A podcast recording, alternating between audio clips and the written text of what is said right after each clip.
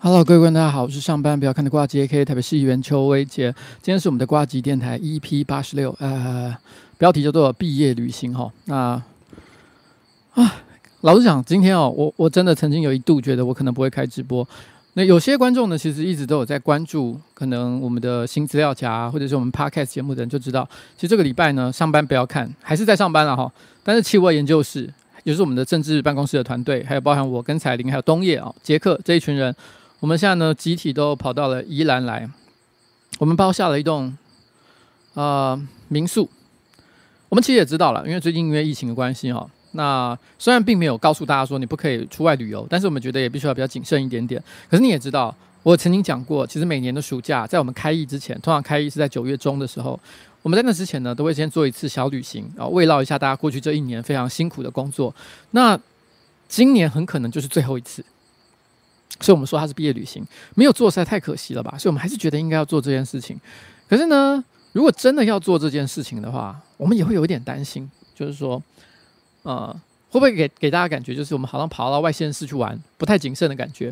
所以我们的想法就是，我们跑到宜兰来，包下一栋民宿。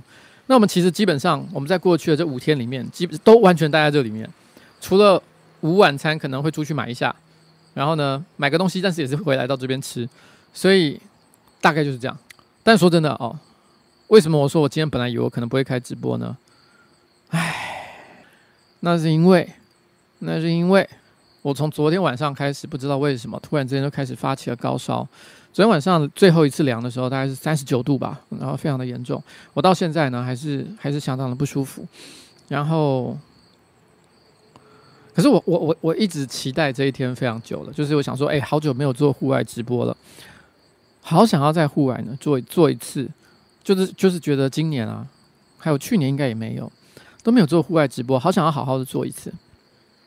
刚刚有说什么一九二二确诊是不是？不用担心啊，我先讲哈。上面不要看我们的政策是这样，每个礼拜我们都会固定强制快筛一次。那昨天因为我开始发高烧的关系，所以我已经跑到罗东的医院也去做了一次 PCR。然后呢，今天早上拿到那个 PCR 的检测报告是阴性的，所以没有什么太大的问题。我在猜测，就完全单纯的就是因为，嗯，我过去这段时间可能真的是有一点忙碌。那忙忙过头了，然后，然后突然之间可以放假，你就开始整个人身体啊，然后灵魂啊、精神啊，整个松懈下来，你就变成了，你就直接你就直接剉赛。我不知道有些有没有人会这个会发生这种状况，但是我以前还蛮长的，就是每次发烧都是发生在什么过年啊、春节啊，然后放长假的时候啊，我就一定会生病。然后，所以其实。今天是真的是蛮累的，然后，所以我后来心里就想，可是我心里是想，我今天本来一直有一个预定好的主题，就是说今天的主题呢，因为现在是八月底九月初，夏天就要结束了，所以这是一个献给夏天的一场直播哦。我希望这一场直播呢，给人一种就是浓浓的这个夏天味道。那我们先来听一首跟夏天有关的歌好了。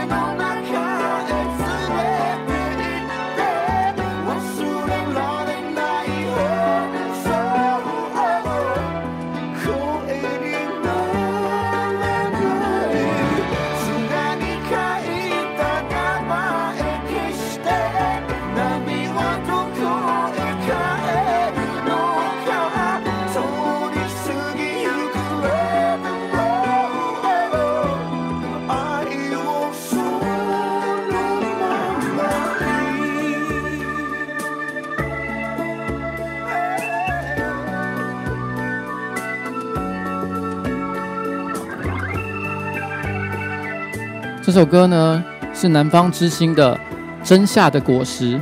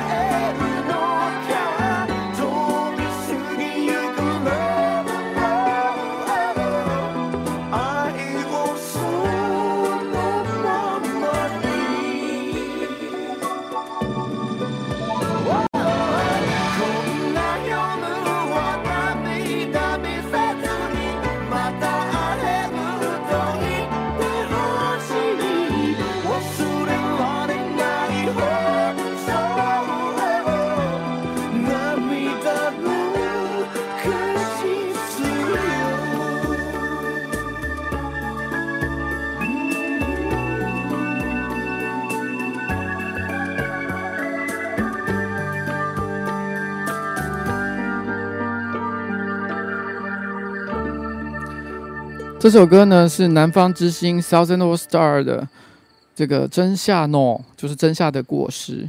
那这首歌呢，呃，其实我忘了是哪一出日剧了，应该是有日剧曾经使用它来当做主题曲吧。我还记得真夏诺果实，然后呢，还有像什么啦啦啦 Love Song 那些歌爆红的时候，然后那时候呃，香港啊、台湾啊、哦亚洲各地都有翻唱这些日文歌曲的时刻，那也是日剧哦，大概全盛时期吧。倒不是说现在的日剧已经变不好看了，我想现在的日剧呢，跟以前早年的水准其实还是差不多的，甚至搞不好还有进步一点点。但是，但是不一样的地方是在于说，你不管说是韩剧也好，那或者是或者是可能看美剧的人口，甚至看中国剧，然后台湾剧的人都其实也都变多了，而且他们的品质也变得很也更加的好，就进步的幅度是更大的。所以我觉得那个日剧的全盛时期就消失了，就是再也没有像那种当年那种大家只要。呃，某个时间点，什么一零一四求婚啊，然后我们我们就像这样的日剧，就是刚推出来的时候，当红日剧推出来的时候，全台湾所有的观众都在看的感觉就没有了，没有那种东西了哈。然后，然后其实我觉得这一次啊，出来旅行哦，我真的是有够雷的，因为上班不要看的，其实很多人都知道，我们是有一台车，有一台九人座福斯的九人座的这个这个大，这个该怎么讲，就是。厢型车啦，那我们本来是要一群人开车过来，可是呢，因为上班不要看的那个箱型的九人座，我们现在卖掉了。卖掉不是因为上班不要看缺钱，是因为我们想换一台更好的车，但那台车呢还在海上，还没有运过来，所以我们只好就是用先租车的方式去解决。那因为我我跟这个企划研究室的人不是一起出发的，因为我晚了一天。因为我想说，这个礼拜一还是有很多上班不要看，还有一些工作上的事情要处理，所以他们礼拜一就出发了，但我礼拜二才去。那我本来礼拜二的时候呢，我想要去一家知名的租车租车公司哈，去跟他拿车子啊，跟他租一租一台车。当然我是事先就已经预定了，但我必须要说，就是就是到了现场，真的是发生了非常雷的事情，就是租车一定要准备什么？一定要有你的身份证，要证明你是谁嘛。那另外当然是要有驾照，因为你要证明自己有有这个合法驾驶的能力。我带了身份证，我也带了驾照，但是呢，就当我把这两个证件交给对方的时候，对方整个傻眼，他就说：“你这个是机车驾照，你知道吗？”我完全没有料到，我完全没有想到那是机车驾照。我只觉得那看起来是驾照，因为我很少，因为我已经不不太常开车了，所以我随手就把它从我的皮夹里面拿出来。但是我根本没有注意到那到底是什么驾照，所以就是说我带的根本就不是汽车驾照。哇操，真的是疯掉！为了这件事情又多折腾了一段时间。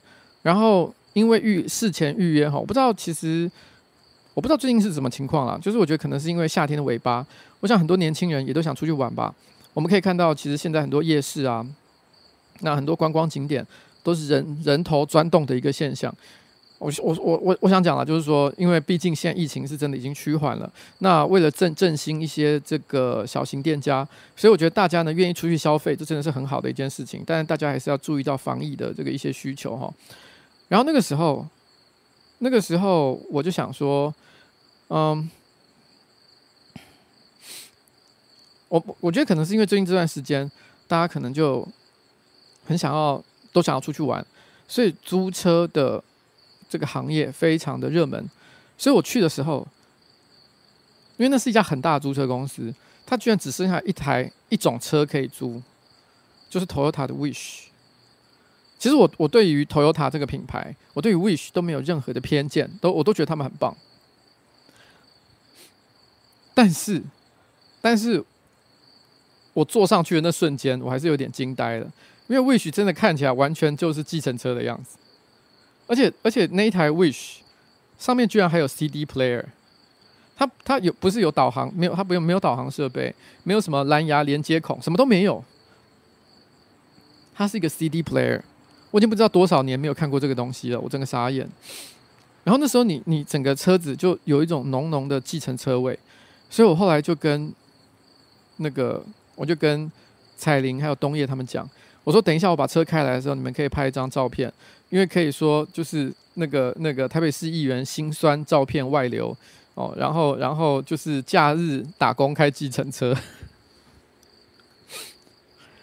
就没我没有没有没有没有负面的意思，我真的要强调，那车很好啦。哦，也是因为它很好，计程车司机才会愿意开嘛，对不对？计程车司机也是很重视 CP 值，然后维修的这个这个这个保证什么的，他们一定是一定是基于一个非常聪明的理由才会选择这台车，变成是全台湾最多人拿来开计程车的一个一个一个产品。但但内心就是觉得，那时候我真的觉得我自己好像在开计程车。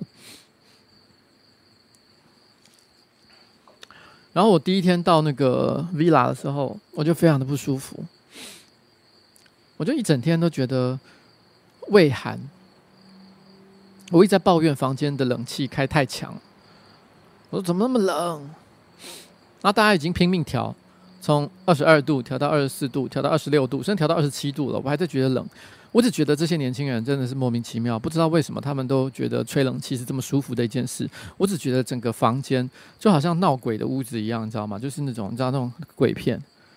就是那种那种会让你一走进去就开始开始觉得全身冷到骨子里去的那种冷，然后你哈气的时候会有白烟。我那时候真的觉得很不舒服，但我那时候没有意料到这件事情。然后第二天早上，哇，我就觉得有点不太妙了。第二天早上我就开始觉得自己身体状况应该是出了一点问题。然后我们有稍微用那个额温枪量了一下，当时我记得量大概是差不多三十七点七度吧，表示是有点低烧的状况。那不知道为什么突然之间发生这个情形，所以我就说，那请他们去外面买午餐的时候，顺便买一些退烧药回来。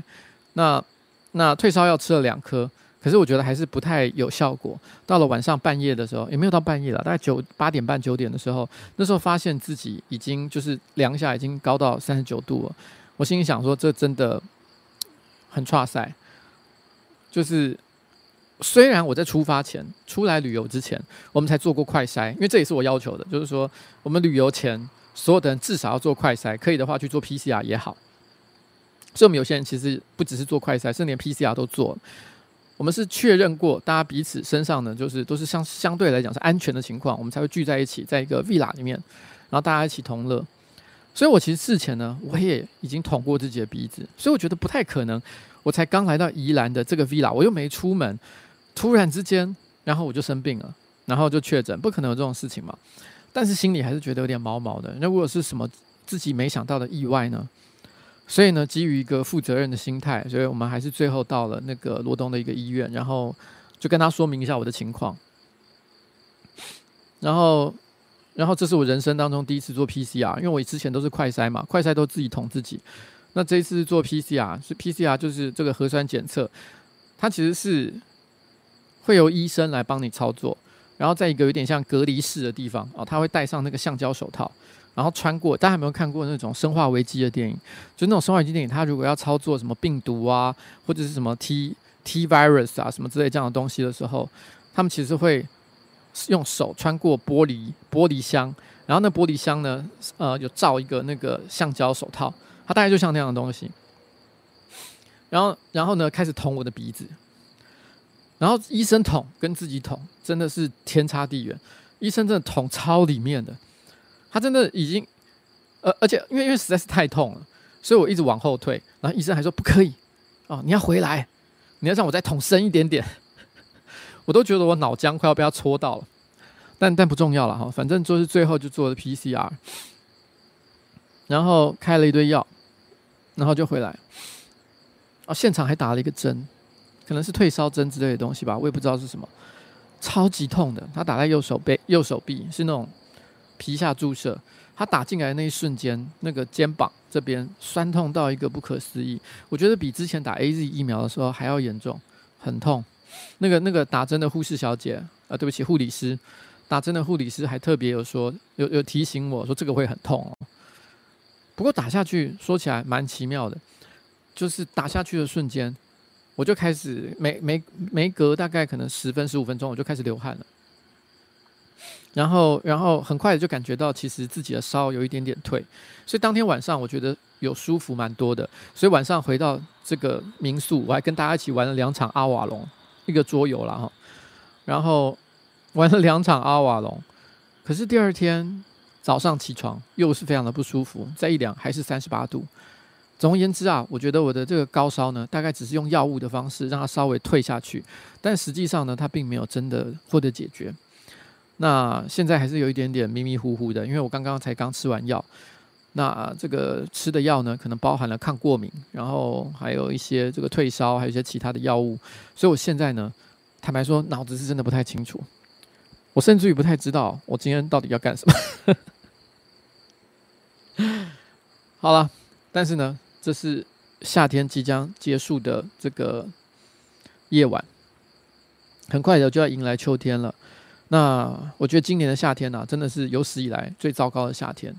我其实是很喜欢夏天的，我喜欢太阳，我喜欢户外活动，我喜欢到海上，我喜欢去游泳。但这些事情都是今年的暑假、今年的七八月完全做不到的事情。如果你跟我说，哎，其实可以啊，你可以去玩 SUP，只要戴记得戴口罩就好。但我心里就是觉得，哇，你在海上玩 SUP，结果还需要还要戴口罩，那我到底去那里是为了什么？感觉上一点都没有享受到这种、这种、这种娱乐的感觉，所以我觉得今年的暑假是我有史以来第一次会觉得希望它赶快过去。以前不会这样哎，以前夏天我都觉得希望它能够拖多长就多长，因为冬天好冷好不舒服，我一点都不想要冬天，我喜欢夏天。可今年的夏天真的一点好处都没有，还是很热。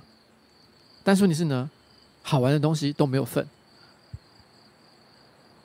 嗯，真的是很遗憾了。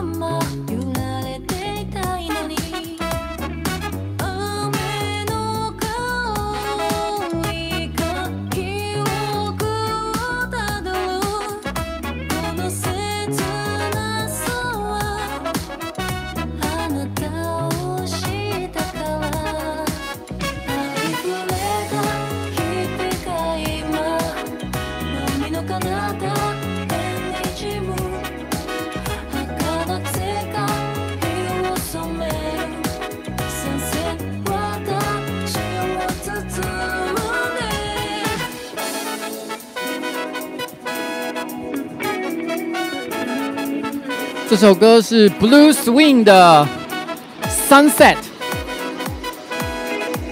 落日。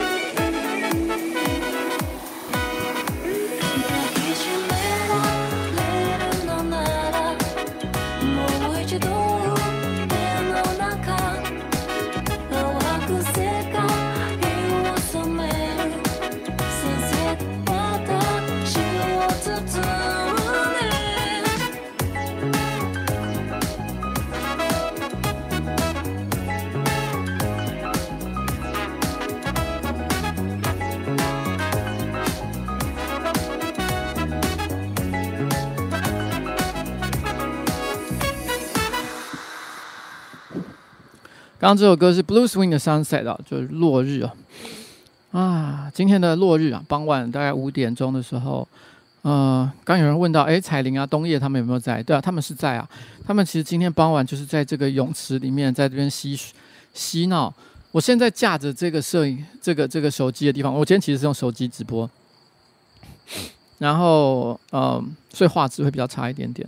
不过，其实音乐还是因为你知道，我买了一些高档的设备，所以即便是跟手机搭配呢，我还是可以放出优质的音乐，所以大家不用担心。那我现在放手机的这个位置啊，其实是一个溜滑梯，它可以往下溜下去。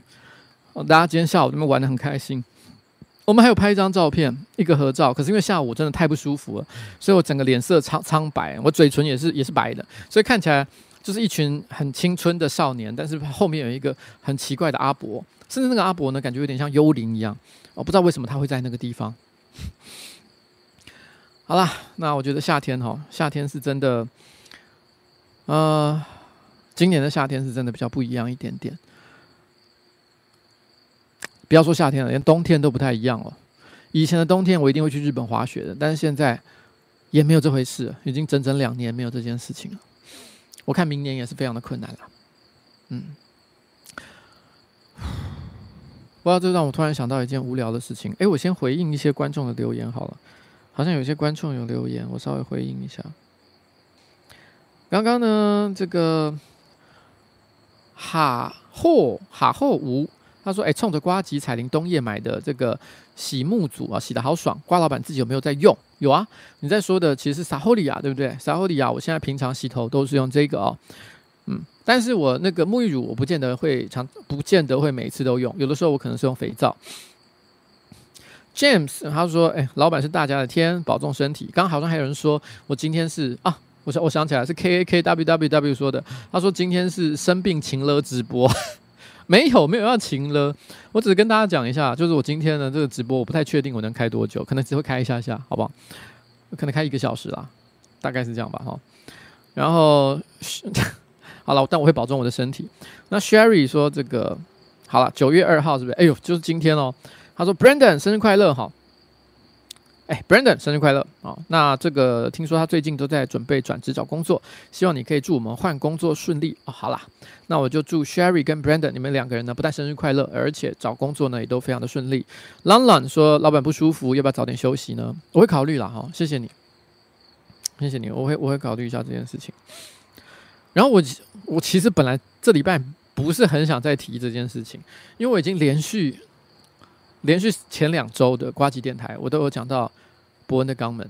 我本来以为这个话题应该差不多该结束了，因为你知道吗？要蹭别人的流量，也是要道义有道嘛，吼，你不能够一直蹭个不停，哪有人一直蹭个不停的？而且呢，不只是道义有道的问题，而是在于说，这个剩余价值呢，可能也不多了，你干嘛还要讲这件事？但但是为什么我这礼拜又讲？因为我这这礼拜哦，我在呃上个礼拜啦，我遇到台通的李义成，他跟我讲了一个东西，我觉得他讲的非常的好。他说：“哎、我觉得你也可以做。”他就说：“你也可以做。”我就说：“废话，很多观众也都说我可以做，可是人家已经做过的东西，我做不是超好笑、超丢脸的，有什么好值得就是跟大家跟大家炫耀？就是就是因为因为那已经是人家做过的事情啊，你再做不过就是使人牙慧而已，狗尾续貂。”有什么好做？他就跟我说不是，他说我跟你讲，你看看伯恩，伯恩萨泰尔是个搞喜剧的公司，可是我问你，如果今天他做一个肛门的开模，好笑吗？其实你笑不出来的。其实我觉得，我觉得他说的有点道理，因为因为肛门是一个无法评价的东西，就是你你没有办法说它美或者是丑。什么叫做美的肛门？什么叫丑的肛门？我有点说不太出来。它有一个标准在吗？而且今天我们讲到男生的老二或者是鸡鸡，我们会知道它有一个共通的标准，譬如说，呃，又直又挺，然后又大又粗，它有一些正面指标。我只要看到，我就说它很好。比如说，哇，你的老二好大，这是一个正面的称赞。可是如果我看到伯恩的肛门，我说哇，伯恩的肛门好大，这听起来很奇怪。你说不上来，这到底是一个正面的评价，还是一个负面的评价？所以它是一个无法被批评的东西，所以它不好笑。他就跟我说：“你知道吗？”我说：“瓜吉，我跟你，我给你一个建议，我觉得你应该做这件事情，你应该开模自己的老二。”我说：“开模老二很多人都做过了，这真的不好笑。”他说：“不是，你听我讲，你在泽泽上开募资，然后呢说你要开模你的老二，但是问题是呢，你都不都不给，都不拍照，也不给大家看，那个那个你的老二长什么样子。”就是就是就是，你就说你要开模，然后要卖，然后最后全台湾的人收到这个这个商品的时候，他们一打开来发现只有大概这样的长度，全台湾的人都会笑的。他说这才是真正的喜剧。我说我听到这句话，我说我想说，哎，干这个，怎么好像真的有点道理。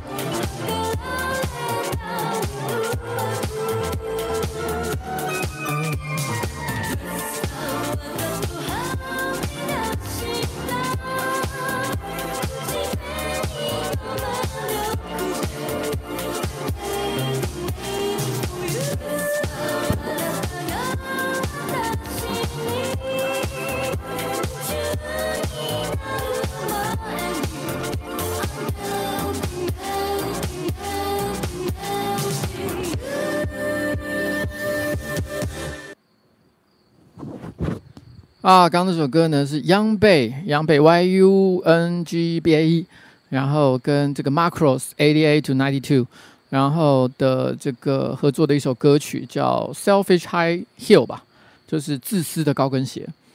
嗯，好了，这这其实这种曲风有一个特定的名词，它不是 City Pop，它叫 Vapor Wave。但我有点懒得解释它是什么东西啊。哦，我可能讲的也不是很啊，其实也是可以解释一下 Vapor Wave V A P O R，蒸汽波。Vapor Wave 是指说，他们喜欢拿八零九零年代的那种流行音乐的要素，然后呢，然后用现代的编曲方式，然后电音啊，然后电子，然后一点迷幻的感觉，然后呢，把它做成的这个一首新歌，哦，这就是所谓的 Vapor Wave。嗯，这个这个 Macros Eighty Eight to Ninety Two，还有这个。这个这个央贝都很喜欢做这种风格的音乐，都蛮好听的，我个人还蛮喜欢的。当然，因为它其实会截取八零九年代的音乐要素，所以大家会觉得说跟 C-pop 听起来有点像。的确来是系出同源，这一点是没有错的。好，我最近啊在那个 Plurk 上面，我看到了一个，我看到了一个还蛮奇妙的，还蛮奇妙的一个一个一个热门文章。我真的是看到的时候，我真的会被笑死。这我昨天看到的。他是说什么？他是说有一个老师，嗯啊，其实是有一个人，有一个人他，他讲说他小学时候的事情。他说，他说在他念小学的时候，全班呢，哦，或者是说全台湾，大家都很风靡去玩《风之谷》这一款网络游戏。然后，然后那个时候老师啊，在上课的时候就特别告诫大家，就说：“哎，你们这个玩网络游戏哈，呃，也就罢了，但是呢，不要太相信网络上所认识的一些人。”知人知面不知心，毕竟你们都是一些小学生嘛。那网络游戏里面可能有些怪叔叔、怪伯伯，他可能会对你们做出一些不好的事情，千万不要随便相信人。但那些小孩子哦，都都不接受这些说法。当然，他们会觉得说：“老师，你懂个屁。”那他说那个时候他还记得班上大家一起玩这个这个风之谷的时候呢，大家都有加入一个工会啊，工会会长叫叔公啊，大家都都是昵称他叫叔公，然后都很喜欢跟他互动，然后。然后那个老师也语重心长的跟他们讲，这个叔公啊，搞不好也是就是是个奇怪的人了哦，叫大家不要随便相信。当然这些同学就会觉得说，哈，老师你懂什么？叔公对我们很好，哪像老师你哈、哦，真的都不了解我们的心心情，好吧？结果就这样子，事情就过了几个月，然后然后呢，到了好像可能快。快放暑假还是什么之类的，我有点忘记那篇文章，还是说要毕业，反正就是大家放假了，然后呢要结束上课了。老老师突然说：“来，各位同学，我今天要送你们一个礼物。”然后呢，那个礼那个礼物就是我要让你们知道，在网络上哈，真的不要随便相信那些可怕的大人，你真的不知道他们在电脑荧幕的背后是什么样的家伙。于是他就在大家的面前，在那个在那个教室里面登入风之谷，然后呢，然后进入他的角色账号。就是那个跟大家组工会的叔公，那个工会会长。他说那时候，他说那个写文章的人说，他当时是没有在玩风之谷的，所以他比较没有那么强烈的感觉。可是班班上大概有四分之三的人全部都尖叫了出来啊！老师居然是叔公！天哪，我心里想，这老师真的很棒哎！他利用了一个身教的方式，让大家知道网络上这一切啊不可尽信哦，真的是太棒了。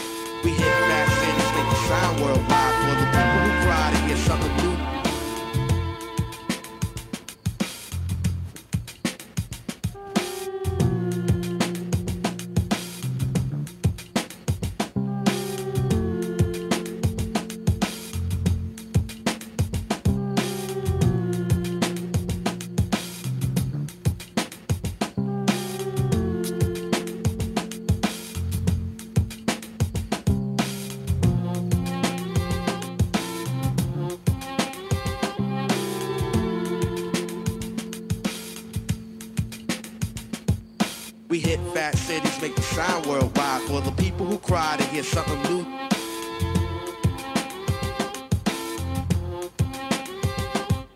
We hit fat cities, make the sound worldwide for the people who cry to hear something new.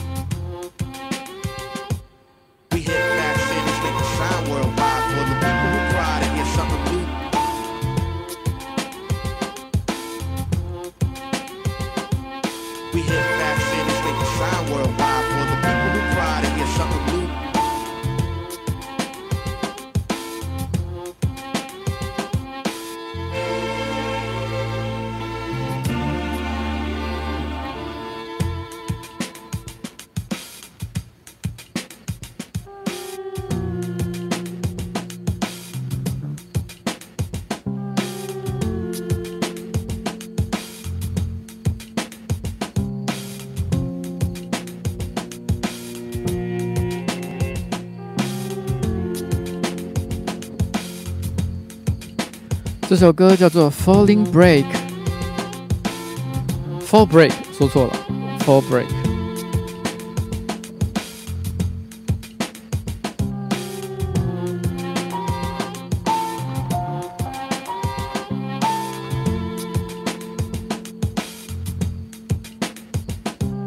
We hit fat cities, make the sound worldwide for the people who cry to hear something new. 刚刚是不是有人说 We hit fat cities, make the sound worldwide for the people who cry to hear something new. 刚刚是不是有人特别跟我提醒，就是说，其实同一时间，呃，贝利梅也在开泳池直播，人数是吊打我就对了。那不一样啊！We hit fat cities, make the sound worldwide for the people who cry to hear something new. We hit fat cities, make the sign worldwide for the people who cry to hear something new.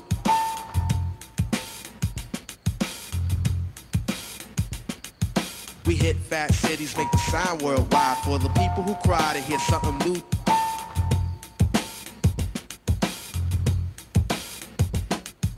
We hit fat cities, make the sound worldwide for the people who cry to hear something new.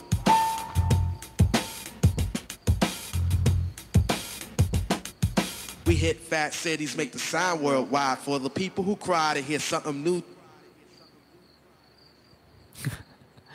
我我说真的，就是泳池直播啊，本来就是一个，呃，尤其是对于女性直播主来讲，是一个非常特殊的一个题材啦。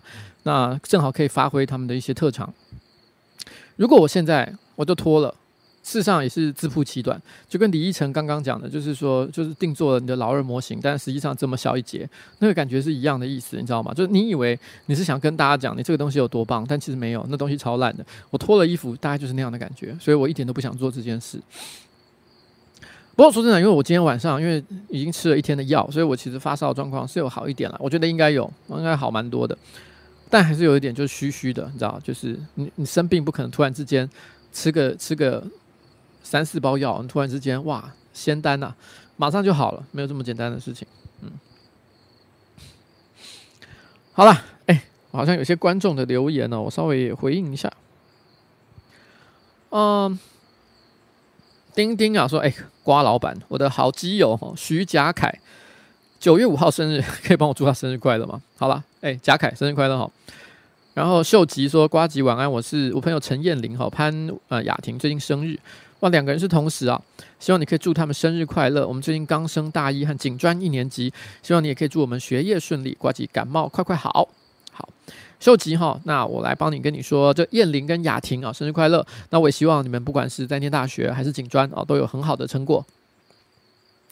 Amber Amber 说，昨天纽约大雨，地铁全爆。我的朋友呢，巴巴老鼠就花了两个小时，走了一百多个 blocks 回家。想请瓜吉安慰他一下，一百多个 blocks 是什么样的概念啊？走一个 block 就已经让人觉得是有一点点会会有点小累了。他居然走到一百多个 block，他是花了多少时间？好几个小时以上的感觉。因为纽约它的这个这个一个城市来讲，的确范围是蛮广的。所以如果他住的地方跟他那个时候要要通勤的地点真的差非常远的话，我感觉真的是。相当的辛苦。其实有一个会员哦，正好最近也留了一封留言给我，就是我我有时候都会念一些会员的来信嘛。他其实正好哈，有讲到一个跟通勤有关的事情，我就在这个时间点顺便把它念出来一下好了。他说大马小赖哦，他说哎、他大大概啊，这个大马小赖他的文章虽然是比较长一点点，但我大概讲说他的重点就是说他是一个马来西亚人，那来台湾工作，目前的月薪呢大概有三万五千块钱，他觉得已经算以大学应届毕业生来讲，他觉得算不错了。以前念大学的时候。他租房子的预算只有一个月七千块，现在他觉得他算了一下，他大概可以花到一万两千块哦。但是，一万两千块，他发现要在台北市能够找到一个好的房子，还是非常的困难，所以使得他呢不得不往这个台新北市那个地方找找。那找着找着，他说他找到了一个心目中的理想房间，是在淡水。哦，淡水价格符合他的预期，然后呢，环境也很优美，他非常喜欢淡水这个地方，好想住在这里。可是唯一的麻烦点，如果你也是台北人，你就会知道，因为他的工作地点是在台北，他有特别讲说在松山火车站的附近，所以他说他一天光是通勤的时间就要一个半小时以上。他就问我，你觉得这个值得吗？喂，施主啊，这个问题我怎么可能可以帮你回答呢？但我必须要说，我认为哈。通勤永远都是一个很大的问题，就是像我自己在面试新人的时候，我有时候也会问他住在哪里。如果我发现超级远，我也会对于他能不能来好好上班，抱持一个比较怀疑的态度。像我们办公室有一个成员叫军宏嘛，哈，那军宏，嗯，他之前不是说住在淡水，然后要来台北上班这么简单。他来第一次跟我找工作的时候，他还在嘉义念大学。然后他想要找一个兼职的工作，他说他可以固定，就是就是每个礼拜哈，可能三天四天在台北上班，然后其他时间就是就是搭高铁回去，然后继续上课。我心里想说，这这个有那么简单吗？就算你高铁的费用对你来讲不是什么了不起的事情，这也绝对不是一件容易的事。所以当下其实我就拒绝他了，我就觉得说这个不是一个合理的状况。一直到后来了哦，又隔了一段时间，时空环境有些变化之后，我才让这个军宏进来。那军宏常常有时候会拿这件事情来取笑我，就说：“老板，你现在有没有觉得你应该早点让我来上班的？”没有，其实我没有这样觉得，因为我真的觉得，如果在那个时间点让他来上班的话，他还是有可能会因为通勤的困难，然后呢忍不住打退堂鼓，因为人是很容易被环境所影响的。但是我这样说，意思就好像是我不赞成你每天通勤一点五个小时，倒也不见得是这样，因为你，你，你要知道，其实，在像纽约或者是。纽约可能还好，洛杉矶啦，哈，或者是日本东京，其实很多上班族一天的通勤时间也差不多是这个长度。那人家可以活下来，为什么你不能活下来？当然你可以啊，你可以做到这件事情，你可以，你你是还是可以考虑的。如果你真的觉得那个地方环境优美到你愿意负担这一切的困难跟挑战，我觉得这也不是人类做不到的事情啊，因为我们都看到日本人都这样做了，所以我觉得你也可以，就这样。但我个人还是觉得说，你要真的再想清楚一点点，因为真的这个过程真的很痛苦，而且你日本人的通勤，啊、是坐电车嘛？但你我不知道你要怎么从淡水过来了。如果你是指说呃骑摩托车的话，哇，杀人喽！那个淡水的交通是很可怕的。不过我猜你应该是只坐捷运了哈，应该吧？嗯，好了，以上。其实我觉得哈，通勤如果是坐捷运的话，可能又还好一点点。好，那有一个会员哦，叫有奶，他想说想问老板有没有在听日本乐团，然后呢，日本的歌手，那早期或近期或特别喜欢的都可以。所以有奶同学哈，今天我这一场直播就是在回答你的问题。其实我听蛮多日本音乐的哦，然后大概是这样。那我再念最后一则哈，再再念念一则。这个，啊、他是这是我们的一个匿名的这个会员啊、他希望可以把讯息传给在九月生日的 K，好、他说我会永远永远喜欢你的，啊，他只有留下像这样的一段话。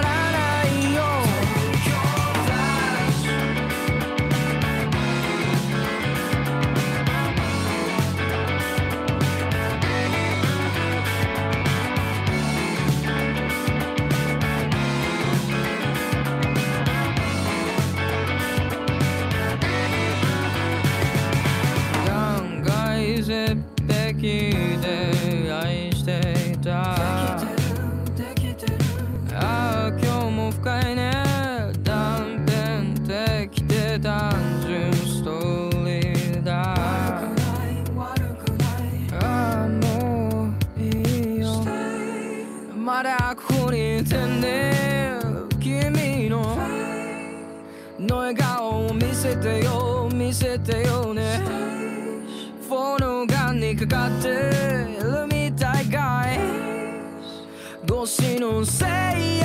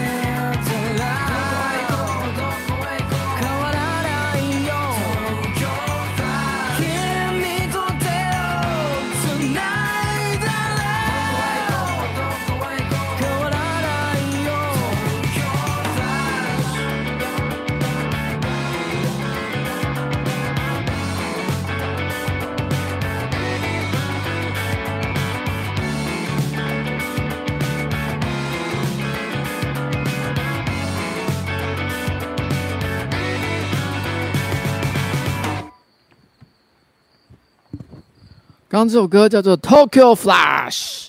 如果你要在串流平台上找的话，你可能直接打英文，可能也找得到，但我不确定了哈。那如果说你要保证一定要找找到的话，应该是它其实名字应该是东京，然后后面要接日文，然后的 Flash Flash 啊，Tokyo 东京闪光吧，应该是这个意思。这首歌它的名字。好，哎，这个这个时候再来聊一下，我觉得最近一个。我觉得过去这一个礼拜，我觉得甚嚣尘上的一个问题哦，就是关于关于抄袭的问题。其实我真的觉得哦，抄袭的问题是我以前曾经拍过一支影片，然后特别在讲什么叫做抄袭，然后呢，什么叫模仿，什么叫致敬。然后，但是问题是我们那时候在讲的，通常是在讲这个影片呢、或者是说这个书籍创作文那种文本上的一些创作，那个比较好界定。因为老实讲，你如果今天写一本小说，人物的设定，然后呢，前后的用字遣词，如果一样，就真的是一样，没什么好解释的。但是呢，最近一个我觉得蛮蛮热门的一个话题，就是他在讲音乐的抄袭。其实，其实在我开直播，从二零一七年到现在以来，嗯，差不多四年的时间吧。哇，其实我也放过一些歌，然后呢，被人家说他可能其实跟什么歌蛮雷同的，蛮相近的，可能有些问题。每次遇到这个状况的时候，我都会觉得很困扰。诶，我是不是推荐错了不好的歌？然后，然后呢，我也去找一些音乐音乐圈的专业朋友，然后请他们给我一些这个开导，到底应该怎么看待抄袭这件事情。而我觉得今天在看哦，这个 Reality 跟我们讲到这刻在你心底的名字这两首歌的时候，其实我后来有为了这件事情特别把 Reality 找出来听。其实《Reality》这首歌在我小时候非常的红，所以我其实早就听过了。我听过很，而且而且非常耳熟能详。但是因为因为太久没听了，所以我觉得我要把它拿出来重新复习一下。我第一次听的时候，其实坦白说，我真的没有觉得到非常的像。我觉得氛围有，但是问题是，你说到就是逐字逐句都是一样的，我觉得也没有到这个程度。然后呃，那个我要讲什么？那个时候。Reality，因为我为了要更清楚的对这件事情有一个看法，我还记得那一天 Reality 我至少听了五次以上。但必须要说，Reality 真的是一首很好听的歌，它是真真的是一种很经典的名曲，流行名曲。所以我后来那一天听了五遍之后，我大概整整有大概五天左右的时间吧，我在家里面没事就会哼，然后我哼完就会很抱，就跟我老婆抱怨说：“你看，我已经被洗脑了，我现在满脑子都是 Reality 这首歌。”我老婆说：“谁叫你？谁叫你要一直听个不停？”可是我就是没办法，你知道吗？就是因为当下你真的想要找出这之间的关联性，跟它之间的一些关关键上的一些区隔或者什么之类的。我那时候其实真的是就就在思考这个问题：到底这首歌呢，算不算是一种抄袭？如果大家有在关注最近的这段这个这个这个这段时间关于这个新闻它的后续的一些发展的话，其实有人曾经去拿这这个这件事情去问原唱，应该是 Richard Anderson，然后呢就问他说：“哎，你觉得？”刻在你心底的名字有没有在抄你《Reality》这首歌？那这个 Richard Anderson 他其实就给了一个很大气的回复，说他大概觉得只有两小节是一样的，所以他觉得其实这不太能够算是抄袭，而且。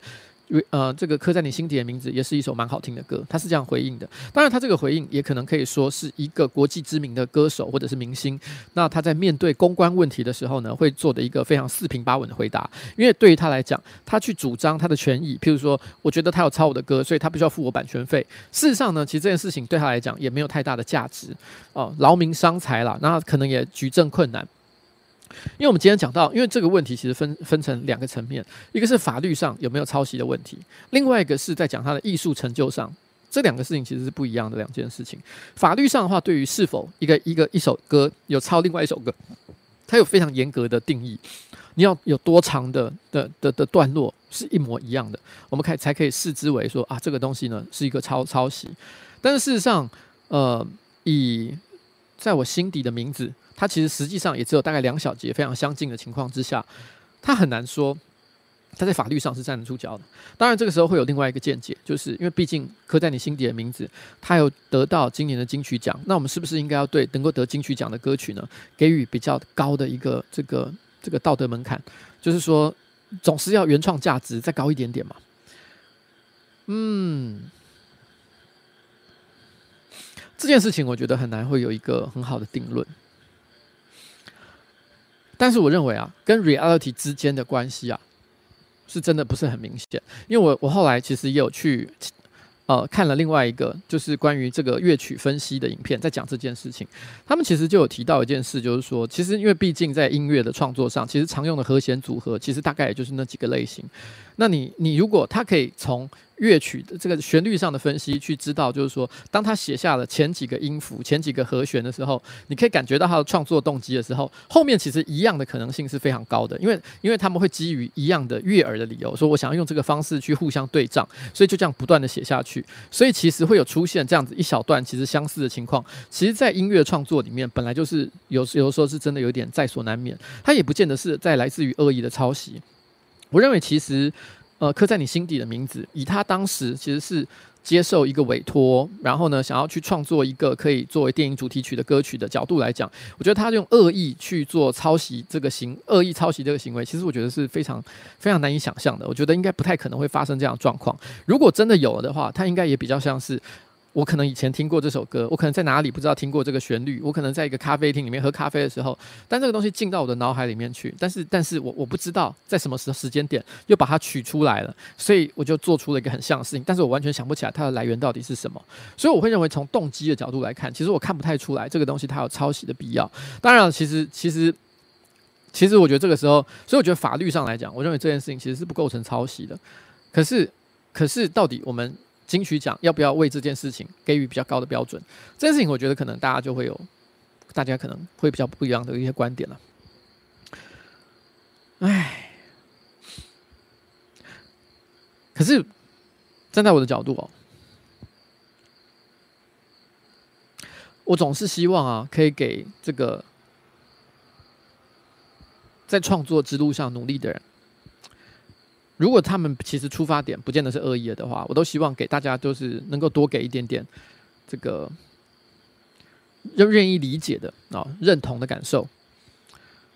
因为我觉得其实金曲奖，我上个上个礼拜我才讲过聊过金曲奖这件事情。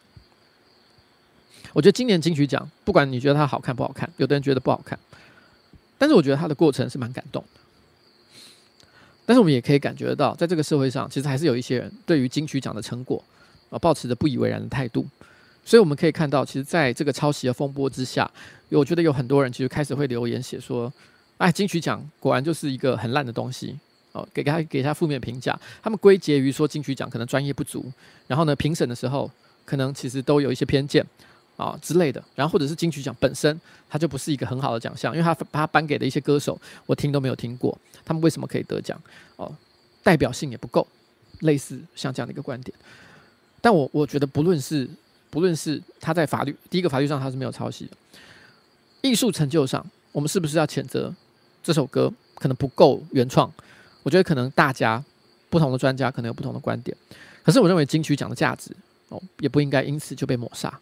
这是我对于这件事情的看法啦。今天呢，我本来就没有打算要直播太久的时间，然后现在是夏天的最后了。每年夏天啊，我们一定都要放一首歌的。